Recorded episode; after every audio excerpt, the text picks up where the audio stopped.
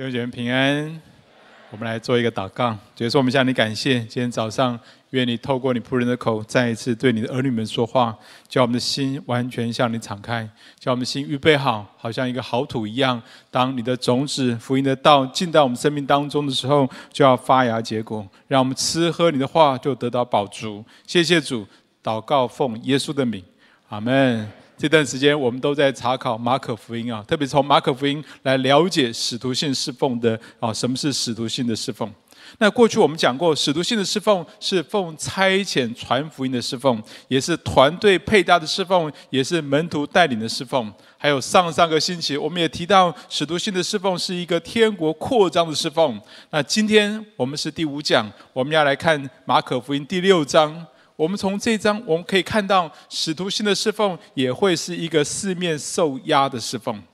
马可福音第六章讲到哪一些内容呢？我们很快的来描述一下。第一个故事是耶稣回到他回到他的家乡，请问很受欢迎吗？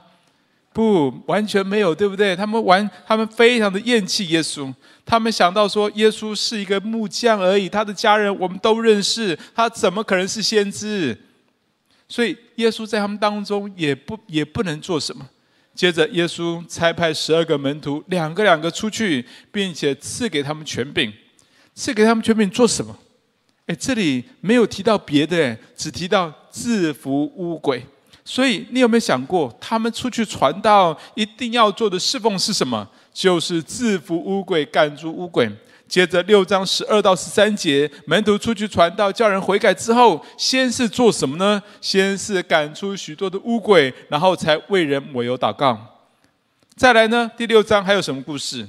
接着发生一个悲剧：耶稣的同工，耶稣的开路先锋施洗约翰被杀，因为他劝告希律王不要娶他兄弟的妻，结果引来杀身之祸。耶稣听见这件事情，再加上他也忙了一一段时间，身心俱疲，所以耶稣就带着门徒去旷野歇一歇。那里的人烟稀少，才有可能好好的休息。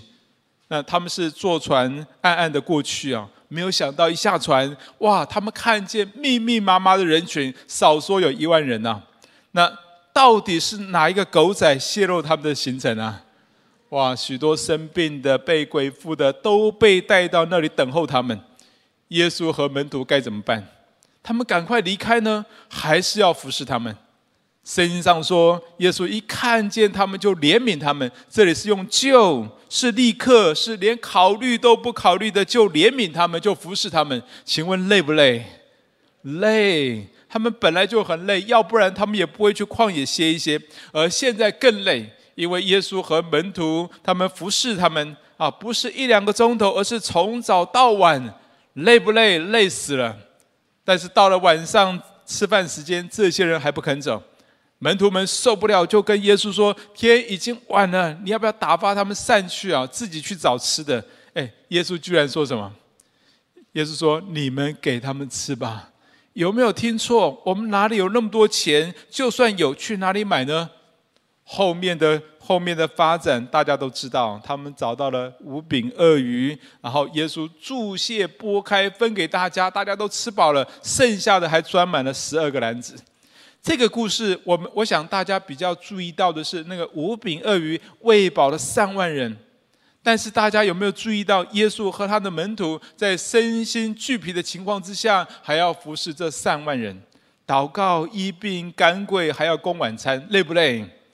非常累。后来到了晚上，耶稣先让门徒们坐船离开，自己散商去祷告。到了深夜，海上起忽然起了大风啊！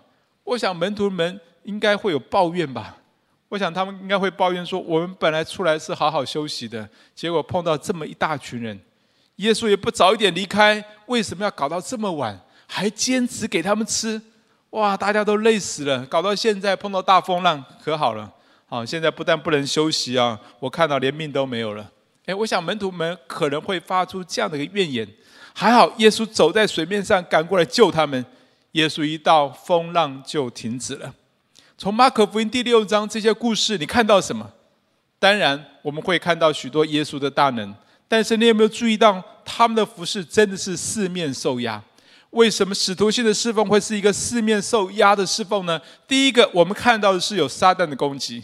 你有没有注意到，当耶稣呼召他们出去的时候，给他们权柄，给他们权柄做什么？就是要赶逐污鬼，因为撒旦污鬼会一直拦阻攻击门徒们的侍奉，所以要被把鬼赶走，才能够顺利的侍奉。还有呢，后来门徒们在船上忽然起了大风浪，而耶稣一到，风浪就平息。哎，这背后有什么？你知道吗？这个背后可能有鬼哦，因为有一次也是起了大风浪，耶稣就斥责风跟海。风浪就平静了。斥责那个字啊，跟耶稣斥责乌鬼是同一个字，是针对一个有位格的对象而发出的责备。很可能这次也非常的巧啊，突然起了大风浪，而且耶稣一到，风浪就平息。所以要注意，有一些情况背后可能是有撒旦魔鬼的攻击，为的是要拦阻我们来侍奉上帝。那请问，为什么使徒性的侍奉撒旦会攻击呢？理由很简单，因为使徒性的侍奉是奉差遣去传福音的侍奉，是帮助人从黑暗进入到光明，从辖制进入到自由，从疾病进入到健康的侍奉。撒旦邪灵一定会出来抵挡，所以我们一定，所以我们一定会受到许多仇敌的攻击，包括人际关系、身体的疾病、心理的谎言等等。这些都会，这些都会叫我们四面受压，而想要放弃传福音，放弃侍奉主。还有呢，除了撒旦邪灵会攻击，还有一些人会抵挡我们的侍奉。比如说，耶稣和门徒回到自己的家乡侍奉，而当地的居民就认为他们不过是一个木匠的孩子，就厌弃他们。还有那些那些宗教领袖、文士、法利赛人，他们感觉自己的地位受威胁。其实他们非常嫉妒耶稣啊，所以耶稣和他的门徒无论到哪里，他们就跟到哪里。哎，是去信耶稣吗？当然不是，是去找茬，对不对？还有呢，当时的政治人物也跳也跳出来逼迫他们。当时有一个有一个希律王，他杀了耶稣的开路先锋施洗约翰呢、起因是什么？很简单，起因就是因为施洗约翰所说的违背了政治人物的价值观，就受到逼迫。哎，其实今天也会是如此啊，所以门徒们要传福音，一定会四面受压，有撒旦的攻击，有许多人的反对。另外还有一个很重要的原因，好，还有一个很重要的原因，让他们会四面受压，就是别人的需要也会造成他们的压力。因为我们蒙召就是为要去祝福别人，可是我们常常觉得无助、无能为力，所以就会有重担。就像耶稣和门徒，他们已经身心俱疲，很累啊，但还是坚持服侍这么多人。甚至耶稣要门徒们为他们预备晚餐，哎，这些对门徒来讲都是一种压力，对不对？但是呢，哦，但是上帝就是蒙使我们蒙召，就是为要服侍别人。保罗曾经也说过，他说：“众教会的众教会的事，天天压在我身上，有谁软弱，我不软弱呢？”有谁跌倒，我不焦急呢？所以，我们若真是关心弟兄姐妹，一定会有压力的，因为这世代的重担越来越多，而我们蒙召就是为要出去去祝福别人，所以我们服侍主一定会四面受压的。如果都没有压力，那很可能你根本没有侍奉主，因为连撒旦都懒得攻击你啊，也不会有人因为价值观不同而反对你啊，还有弟兄姐妹的需要也不关你的事情啊。多轻松啊！但是你没有侍奉主。如果我们要服侍主，我们一定要有一种为主受苦的心志。十八世纪有一个啊，十八世纪在英国有一位非常有名的布道家，叫做约翰卫斯理。他带动整个英国的大复兴，他非常认真的侍奉主。有一段时间，他过得还蛮惬意的，还蛮轻松的，也没有什么特别事情发生。他就在想说，是不是连撒旦都懒得塞我了？他就跪下来祷告，结果他一祷告啊，前面就有一个一个醉汉呐，一个壮汉呐，拿着石头要来要来打他。哇，他赶快跑，一边跑一边感谢主啊！啊，不是虐被虐待款啊！他一边跑一边感谢主，哇，我还是在上帝的国里，撒旦还是会塞我，感谢主。所以弟兄姐妹，我们服侍主不要想安安逸逸的。你一定会四面受压，那是很正常的事情。就像保罗在哥林多后书那里所说的，他说：“我遭遇困难，我遭遇苦难，力不能胜，四面受受敌，连活命的指望都绝了。”哎，这一句话的背景是什么？这句话的背景是当时保罗在啊，保罗在哥林在呃在呃使徒性的侍奉是非常成功，是在以弗所，在以弗所那个侍奉非常成功，但是也对许多人造成威胁，因为很多人信耶稣，他们就把那些行行邪术的书给烧了，而且导致那些制造偶像的师傅们就面临失业，所以当时保罗保罗整个搅动了以弗所那个地区。反对的势力大大的反扑，犹太人、外邦人、罗马人都起来攻击他。但是更重要的是，保罗依然坚持继续的传福音，不管遇到再大的困难，他仍然继继续的坚持传福音。这就导致他连活命的指望都绝了。所以，使徒性的侍奉基本上是一个属灵征战的侍奉。不管我们做的好不好，我们都一定会遇到许多的黑暗势力来抵挡我们，许多人抵挡我们，以及许多弟兄姐妹的需要压在我们的身上。所以，我们无论在教会、在家里、在职场传福音、服侍主，你一定会面对四面受压。如果都没有，反而有问题。那么，我们如何面对、如何胜过这些压力呢？我提供两个方法。第一是祷告。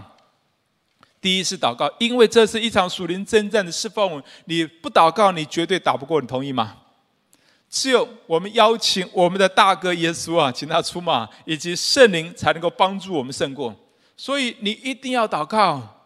马可福音第六章。当门徒们出去侍奉回来，以及他们听见施洗约翰被杀，他们身心俱疲、四四面受压的情况之下，耶稣就带着门徒到旷野去歇一歇。哎，旷野到处都是荒漠跟跟草地，哎，没有什么好玩的。去那里做什么？去那里做什么？其实圣经里面常常记载，耶稣退到旷野就是去祷告。他带门徒们到旷野歇一歇，不只是身体的休息，更是去祷告。我曾经有两次去韩国祷告山啊，哎，不知道大家有没有去过那个地方？哎，那个地方真的是旷野啊，哦，只有几栋房子之外，其他没什么，没什么好看的，没什么风景啊，而且还一片坟墓区啊，而且大家都好像蛮喜欢去那坟墓区的，有点怪怪的。哎，真的没有什么好玩的，出国观光绝对不会去那种地方。去那里就是为要去祷告，感谢主。每次从那里回来，我灵里面都会很火热啊！你知道有一次我回来的时候，祷告会怎样？你知道吗？我祷告的时候就会大喊三声啊：“主啊，主啊，主啊！”你有没有听过？啊，大概都从韩国回来的啊。哎，还有一次我回来之后呢，就写了满福宝。耶稣带门徒出去旷野歇一歇，最主要的就是带他们去祷告。让门徒们知道，一切的能力是本乎神。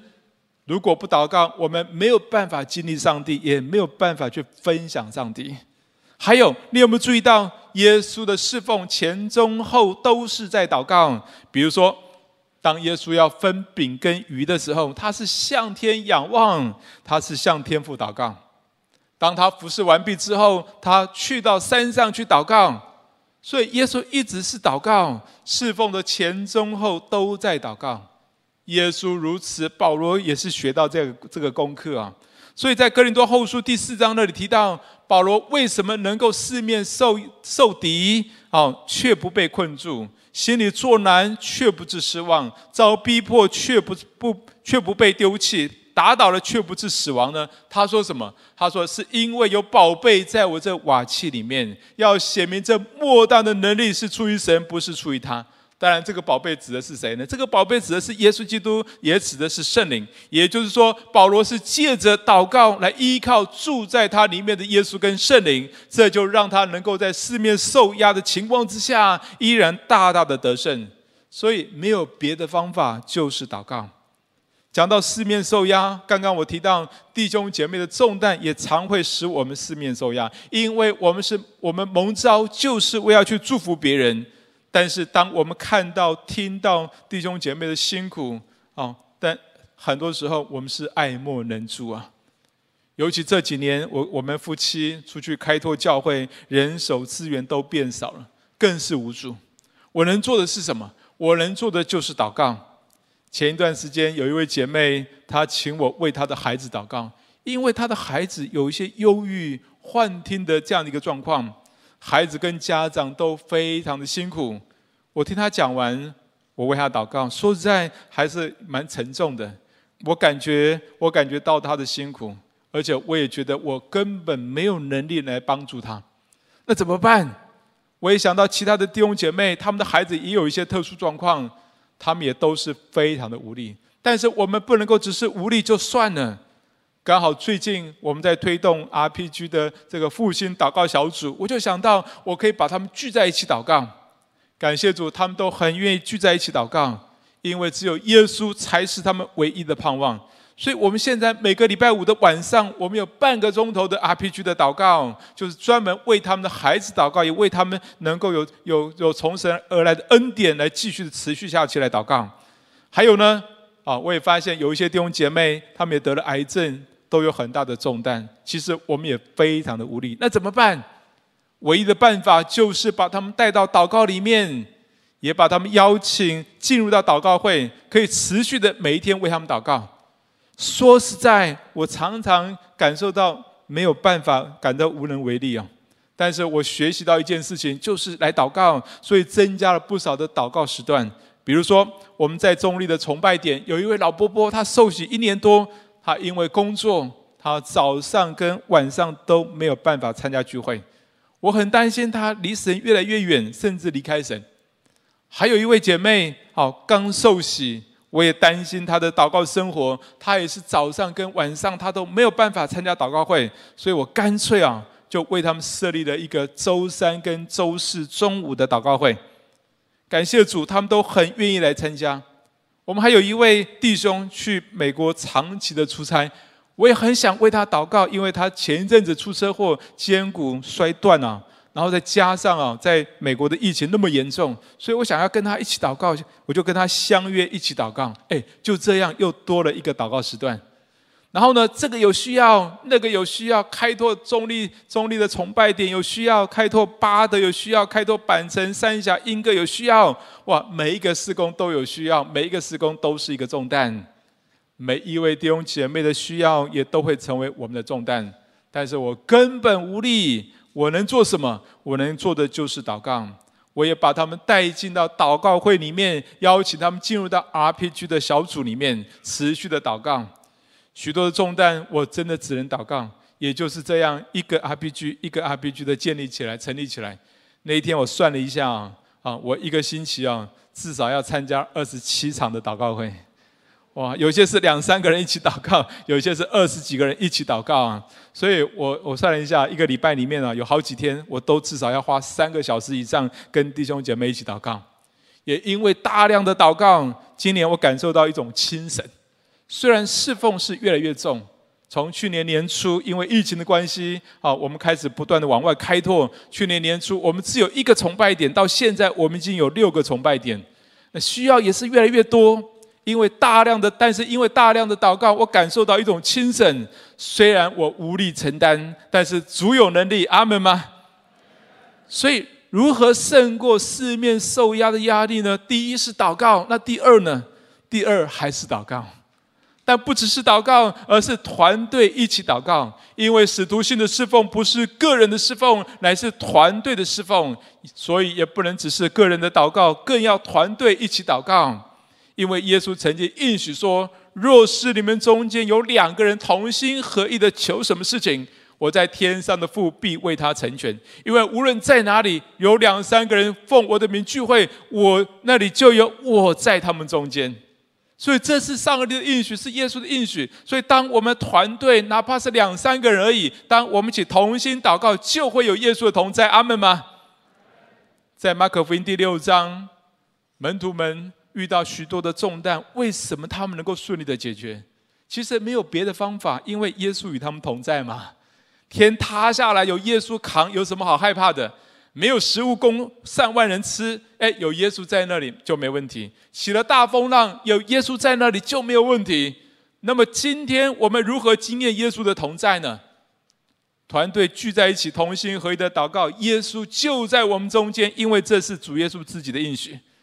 所以呢，耶稣还在地上训练门徒的时候，你有没有注意到，他训练门徒的时候，他是刻意的要他们团队侍奉，耶稣就会随时与他们同在。比如说，耶稣差派十二个门徒啊，十二个门徒出去，是不是一个一个出去啊？是怎么样出去？是叫他们两个两个出去。还有当当他们面对上万人要吃饭，耶稣说什么？耶稣说：“你们给他们吃，而不是你给他们吃。”耶稣刻意的要他们团队侍奉，但是这个团队必须要有耶稣的同在，不然照样会失败，照样不会有果效。所以，所以啊，所以不是说有团队就好，而是要有耶稣同在的团队才可以。就像当时十二个门徒，他们是一个团队，但就算他们是一个团队。但是他们很清楚知道，他们根本无力供应这么多人的需要。而后来是因为耶稣亲自把五饼鳄鱼不断的拨开，才让他们有如此丰富的供应。没有耶稣，再有团队，再大的团队都没有用。你同意吗？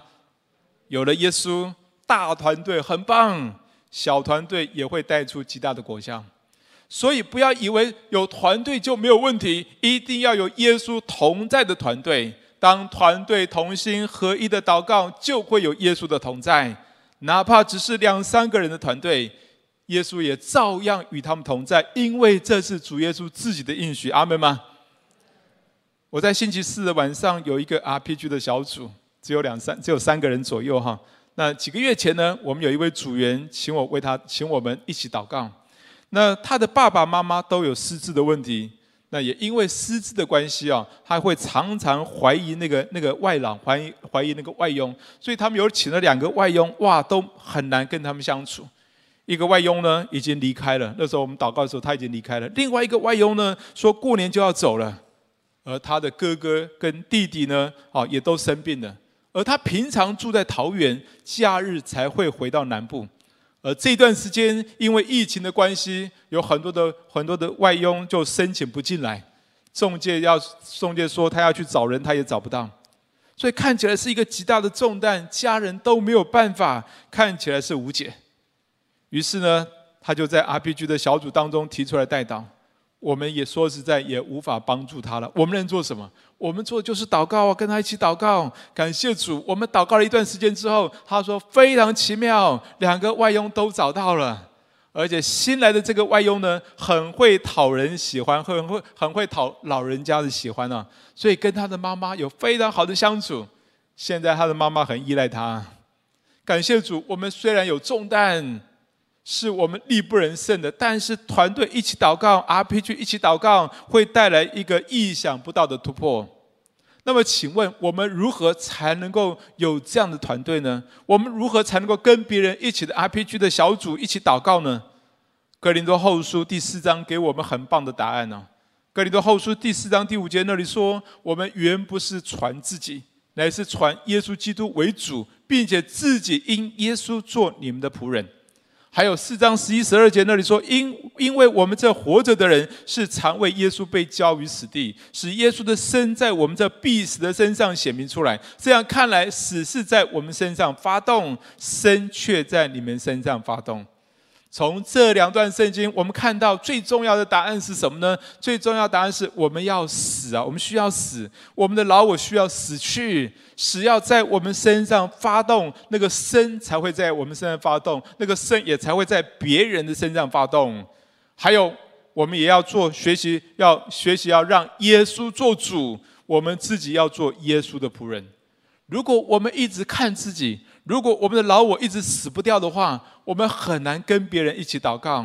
你同意吗？我见过一些人，他们跟别人一起祷告的时候，他们一直在讲自己的需要，一直在讲自己的困难，讲自己的需要。他们很难听进别人的需要，他们更难听进上帝的心意。好像整个祷告会、整个 RPG 都要绕着他来转，而这样的祷告会支持不了多久，也很难同心祷告，也不会有耶稣的同在。所以，我们要放下自己，要对自己的老我死去，一切要以耶稣为中心，以他为主，并且我们要带着仆人的心，为的是要服侍耶稣，服侍别人。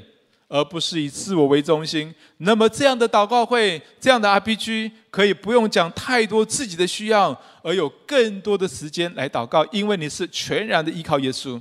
而且 RPG 的祷告呢，会以耶稣为中心。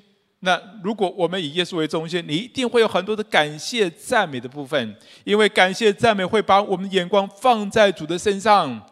常常感谢赞美会帮助我们越来越以耶稣为中心。然后再以做仆人的态度来为别人代祷和属灵认领，为的是就是要去服侍别人，为的就是要去祝福别人。当我们这样做，我们才会得到最大的祝福。好多年前，我听过一个讲员提到一个节目啊，有一位主持人他在访问一一位一百多岁的老奶奶，虽然年纪很很大，但她却活得很健康、很快乐、很美丽啊。这个主持人就啊，就问他说：“哎，老奶奶啊，你快乐美丽的秘诀是什么？能不能跟我们说一说啊？”但这位老奶奶什么都没说，她就拿起啊这个桌这个桌子上的这个浇水的这个罐子呢，用清水轻轻的喷在那个花朵跟叶子上面，然后呢，他就用用卫生纸轻轻的来擦拭那个花朵跟叶子，哦，那个那个盆栽的花朵跟叶子，然后什么也没说。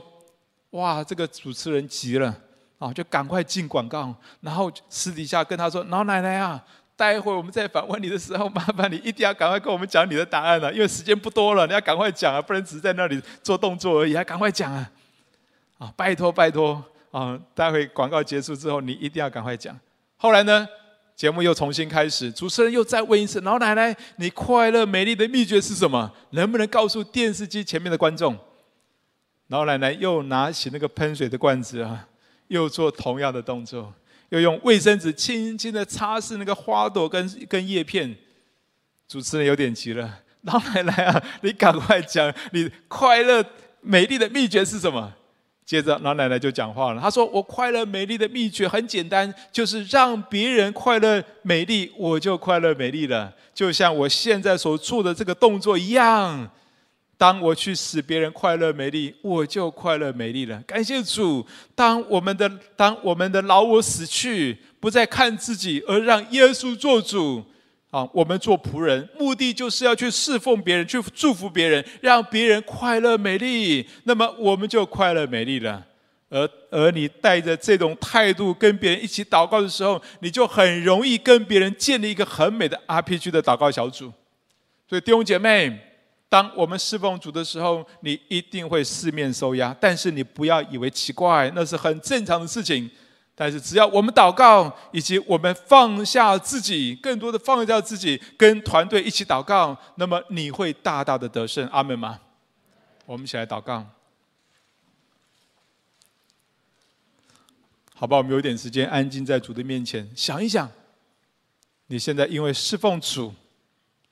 你因为服侍神，或因为传福音，或带领你的家人信主，你现在面对很大的重担的，好不好？你来到上帝面前，你再一次把这些重担交托给神。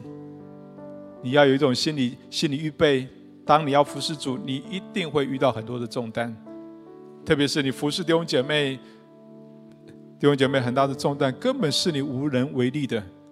但是我们蒙召就是要去祝福他们呐、好不好？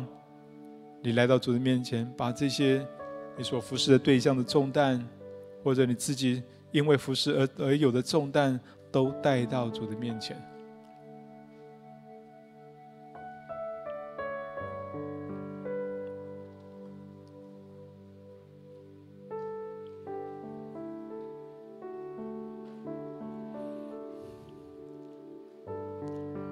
我想为我们当中一些人祷告。